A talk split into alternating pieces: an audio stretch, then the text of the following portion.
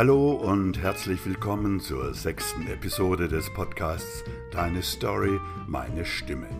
Sie spielt heute in Westafrika, in der Elfenbeinküste, um genau zu sein. Dort war mein Freund Hermann vor vielen Jahren an der deutschen Botschaft beschäftigt. Heute ist Hermann über 80. Dass er seinen Geburtstag jedes Jahr zweimal feiert, hat einen tragischen Hintergrund. Damit seine Geschichte so authentisch wie möglich rüberkommt, lese ich einfach den Text vor, den mir Hermann zugeschickt hat. Als Angehöriger der deutschen Botschaft in der Elfenbeinküste pflegte ich in meiner Freizeit viel Kontakt mit Einheimischen des Landes. Darunter waren 15 sehr talentierte Holzschnitzer aus Ghana. Sie hatten sich in der Nachbarschaft des Diplomatenviertels neben dem exklusiven Fünf-Sterne-Hotel Ivoire im Staub niedergelassen. Der Kontrast konnte nicht größer sein. Ganz in der Nachbarschaft gab es auch eine Kopie eines McDonalds-Restaurants und einen Eislaufring, der ganzjährig geöffnet war. Es war, soviel ich weiß, die einzige Eislaufbahn in ganz Afrika. Um trotz der Gluthitze in eine Art Weihnachtsstimmung zu kommen, habe ich im Winter häufig davon Gebrauch gemacht. Manche dieser Ghanesen schnitzten bereits seit zwanzig Jahren. Ihre Fingerfertigkeit war einfach bewundernswert. Man gab ihnen ein Foto vom Brandenburger Tor und drei Tage später überreichten sie dir eine Holzkopie davon. Als Langzeitbeobachter und vor allem auch als Bewunderer durfte ich bei den Schnitzern eine Art Schnupperlehre absolvieren. Der Verschleiß an Schnitzbeiteln, Schnitzmessern und Schnitzeisen war groß. Deshalb habe ich von jedem meiner Heimaturlaube in den USA oder Europa Werkzeug mitgebracht, das ich den ghanesischen Künstlern als Geschenk überließ. Auch der Holznachschub war gesichert mit meinem Nissan Patrol Geländewagen mit 4,2 Liter Hubraum fuhr ich manchmal mit den Jungs in die Natur, um Bäume zu holen, die wir dann auf dem Dach meines Wagens transportierten. Die Ghanesen selbst hatten, wenn überhaupt, außer einem Fahrrad keine Fortbewegungsmittel. Die Sitzgelegenheiten aus dem Innenraum hatte ich entfernt. Somit hatte ich auf meinen verschiedenen Exkursionen die ganze Rasselbande mit dabei. Wer im Fahrraum keinen Platz fand, stand eben auf dem Trittbrett und hielt sich an der Dachgalerie fest. Die maximal zwei mitgeführten Fahrräder wurden vorne an einer Aufhängung transportiert, die wir scherzhaft Nilpferdbremse nannten. Wenn ich heute auf diese Zeit zurückblicke, dann hatte ich damals mindestens genauso viel Spaß wie die Jungs selbst. Probleme mit der Obrigkeit waren glücklicherweise so gut wie ausgeschlossen. Ein Diplomatenkennzeichen am Auto wirkt manchmal Wunder. Hin und wieder ergab es sich, dass wir zum Schleifen und Aushärten der stumpfen Werkzeuge eine Schmiede ansteuerten. Die Schmiedewerkstatt lag in einem berüchtigten Viertel der Hauptstadt Abidjan, dunkel und gefährlich. An einem schönen Samstag fragte mich meine Schnitzertruppe, ob ich eventuell in Begleitung von Gwaku, einem neunzehnjährigen Ghanesen, die fertigen Werkzeuge abholen könnte. Gesagt, getan. Das Straßennetz in diesem Teil der Stadt war übrigens erstaunlich gut. Der Anbau von Kaffee und Kakaobohnen brachte dem Staat genügend Einnahmen, um die Infrastruktur am Laufen zu halten. Der Rückweg von der Schmiede führte uns über eine vierspurige Autobahn. Irgendwann hielt ich mit einem Allwheeler neben einem Freiluftmarkt an, der sich in einer Art Industriegebiet befand.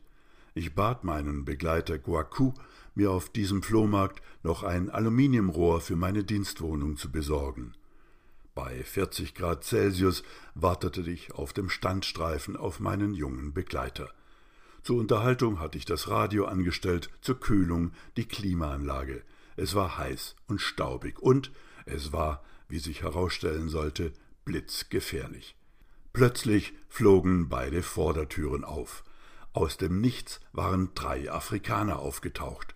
Einer von ihnen richtete eine Pistole auf mich. Ich selbst war unbewaffnet. Da ich meinen Geländewagen mit einer elektronischen Wegfahrsperre nachgerüstet hatte, fühlte ich mich meist in Sicherheit. So leicht würde man mir mein Gefährt nicht unterm Hintern wegstehlen, dachte ich. Doch es war ein falsches Gefühl der Sicherheit. Das mit der Wegfahrsperre hatte sich natürlich auch bei den Gangstern herumgesprochen. Aber die Profis unter ihnen lassen sich auch durch elektronischen Schnickschnack nicht von ihrem kriminellen Vorhaben abhalten. Im Gegenteil. Sie zwingen die Fahrer des gekidnappten Autos mitzufahren, um sicherzustellen, dass sie nicht mit dem gestohlenen Wagen liegen bleiben und den Motor unter Umständen nicht neu starten können. In Sekundenschnelle landete ich auf der Ladefläche hinter den Vordersitzen. Die Gangster kannten jetzt keine Gnade mehr.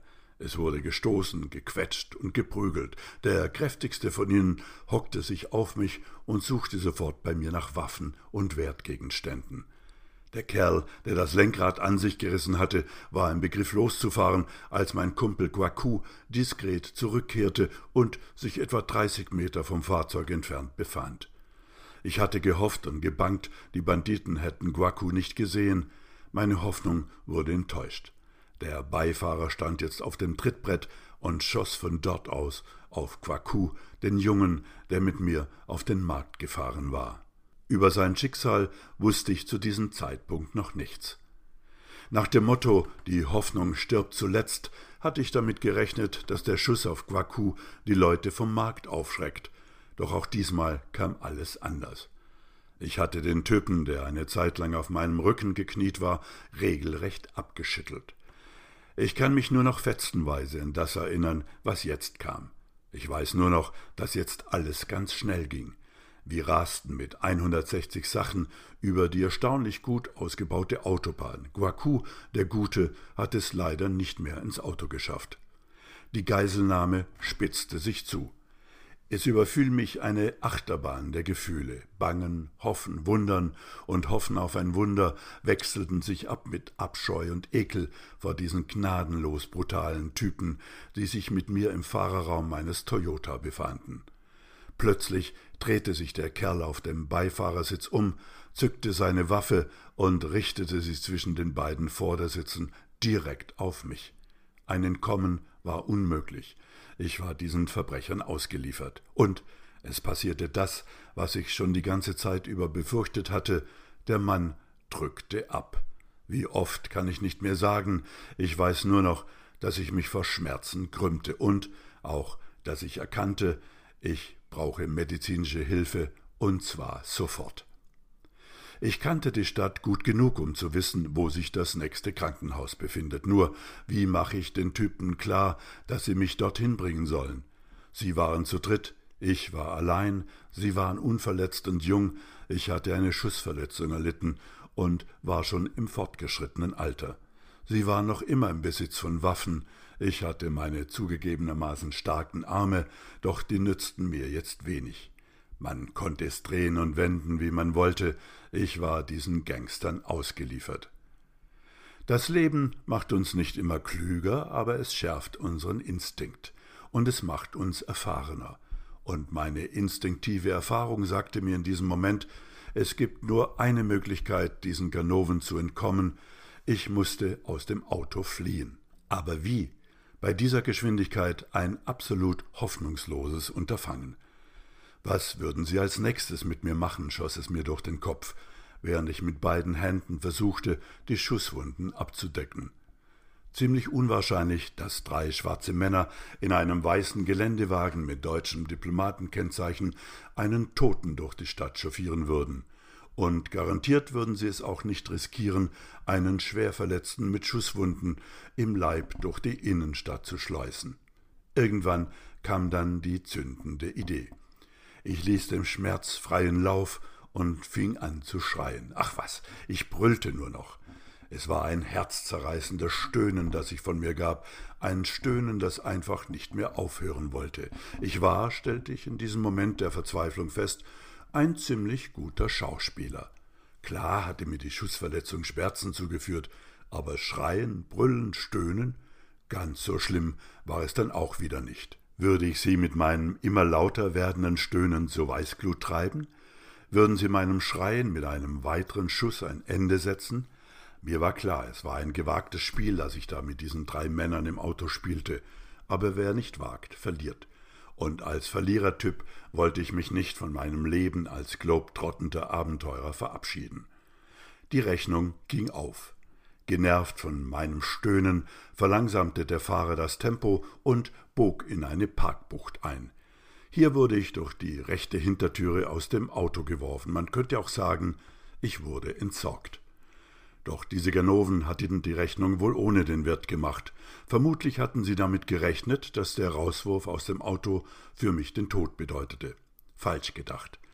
Wenn es ums blanke Überleben geht, entwickelt man Kräfte, die man an sich noch nie ausprobieren könnte. So war es jedenfalls bei mir.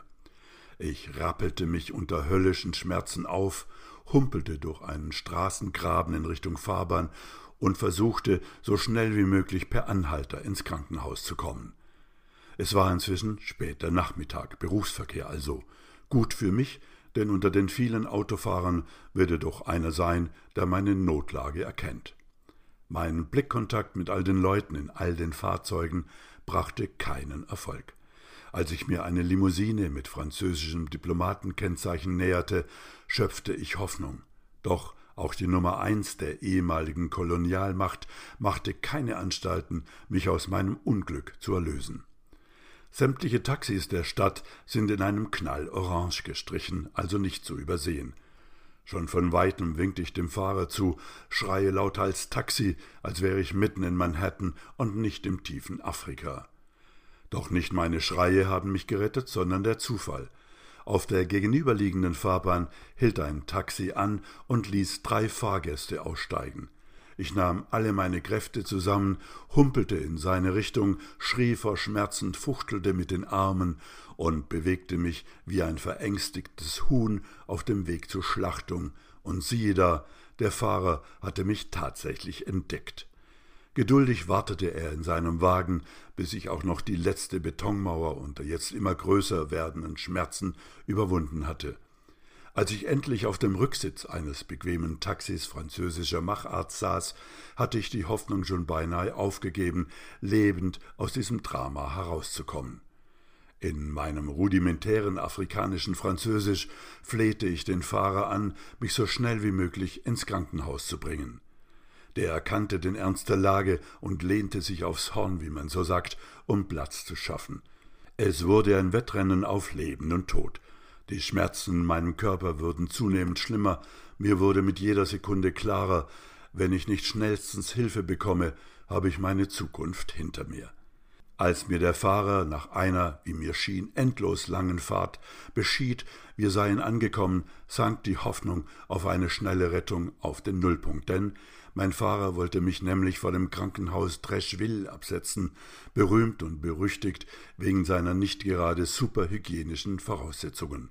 Hierhin wurde die einheimische Bevölkerung mehr oder weniger zum Sterben gebracht. Doch ganz so weit war ich noch nicht. Also eine 180-Grad-Wende über eine Grasnarbe. Ich flehte den Fahrer an, mich um Himmels willen in die internationale Poliklinik zu bringen. Irgendwann kamen wir an und ich war am vorläufigen Ziel meiner Rettungsaktion angelangt. Die Poliklinik wird von Kanadiern geführt. Die dortige medizinische Versorgung ist ohne Zweifel die beste, die ich bisher irgendwo auf der Welt bekommen habe, und ich habe im Laufe meines Lebens auf fast allen Kontinenten schon einige Krankenhäuser von innen gesehen. Nach einem Surfunfall auf einer Lagune, bei dem ich auf eine Austernbank gefahren war und mir den Fuß zerschnitten hatte, war ich schon einmal bei den Kanadiern gelandet.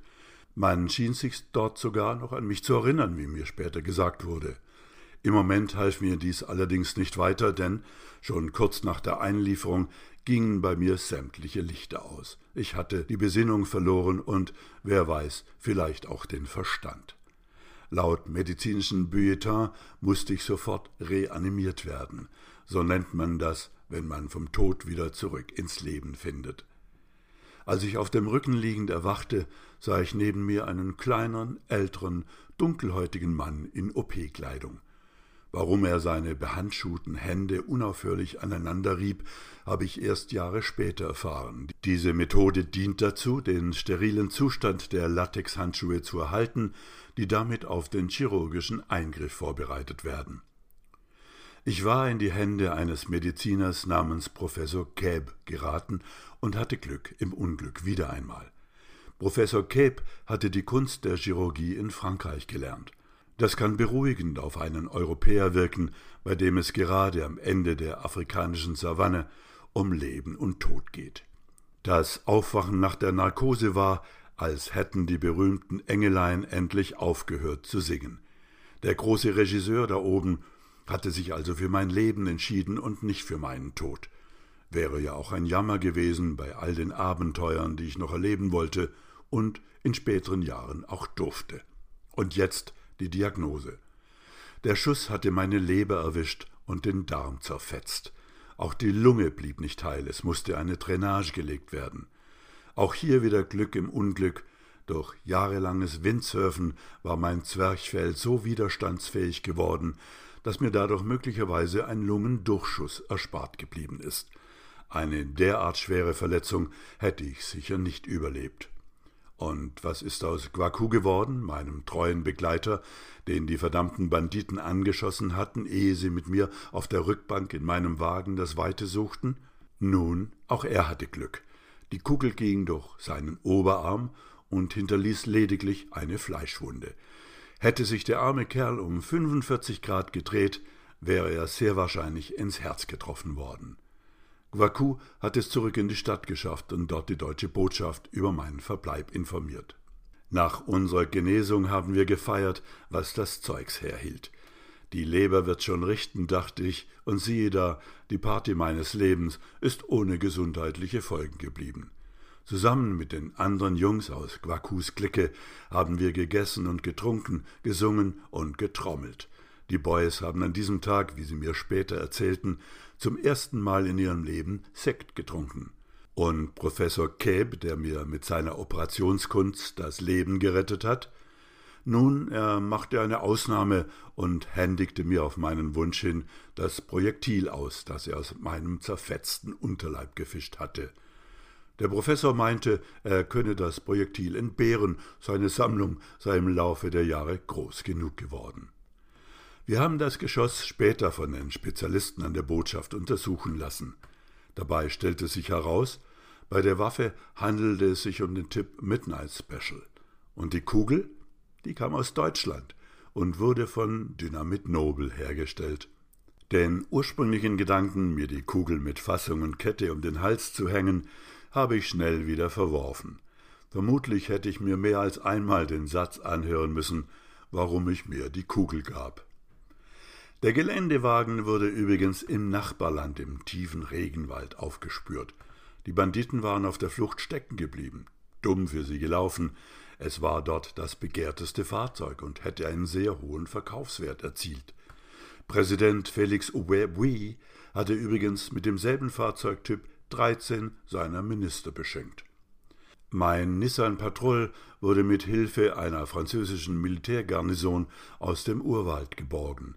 Ich habe den Allwheeler später nach Europa zurücktransportieren lassen und ihn für einige Zeit sogar noch auf Mallorca gefahren, wo ich seit vielen Jahren lebe. Aber so ein großes Gefährt ist einfach nicht geeignet für so eine kleine Insel. Hubraumsteuer und Spritkosten hätten mich vermutlich schnell verarmen lassen. Also habe ich mich irgendwann von meinem geliebten Patrol getrennt.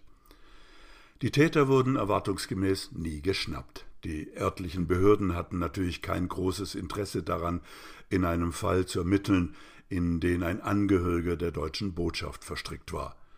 Bei einem Prozess wäre es mir vermutlich ohnehin nicht gelungen, auch nur einen der Banditen zu identifizieren. So fand der Fall eben als Car-Hijacking in den Akten der Behörden seine letzte Ruhe. Vergessen und verdaut habe ich den Fall bis heute nicht. Erst neulich, als ich vom Mordanschlag auf den russischen Regimekritiker Alexei Nawalny las, musste ich an meine eigene Geschichte denken.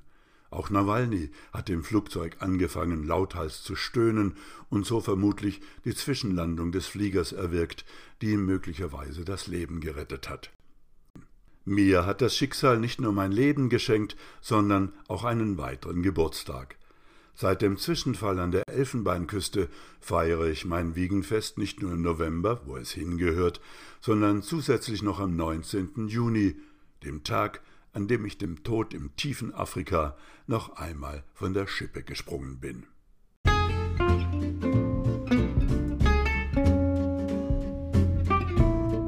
Das war die Geschichte von Hermann, dem Held unserer Story, der heute nach vielen Jahren noch immer auf Mallorca lebt. Dort hält er sich auch als 80-Jähriger mit Schwimmen fit und wandert noch immer regelmäßig auf die Gipfel der Tramuntana. Einen Geländewagen fährt er zwar immer noch, schwingt sich aber bei schönem Wetter am liebsten auf seine Harley Davidson. Falls auch du eine Geschichte hast, die für diesen Podcast geeignet wäre, schick sie mir doch bitte. Podcast at herbertbob.com heißt die E-Mail-Adresse. Weitere Details findet ihr auf der verlinkten Internetseite. Das wär's für heute. Bleibt mir gewogen und lasst uns demnächst wieder zusammen Geschichte machen.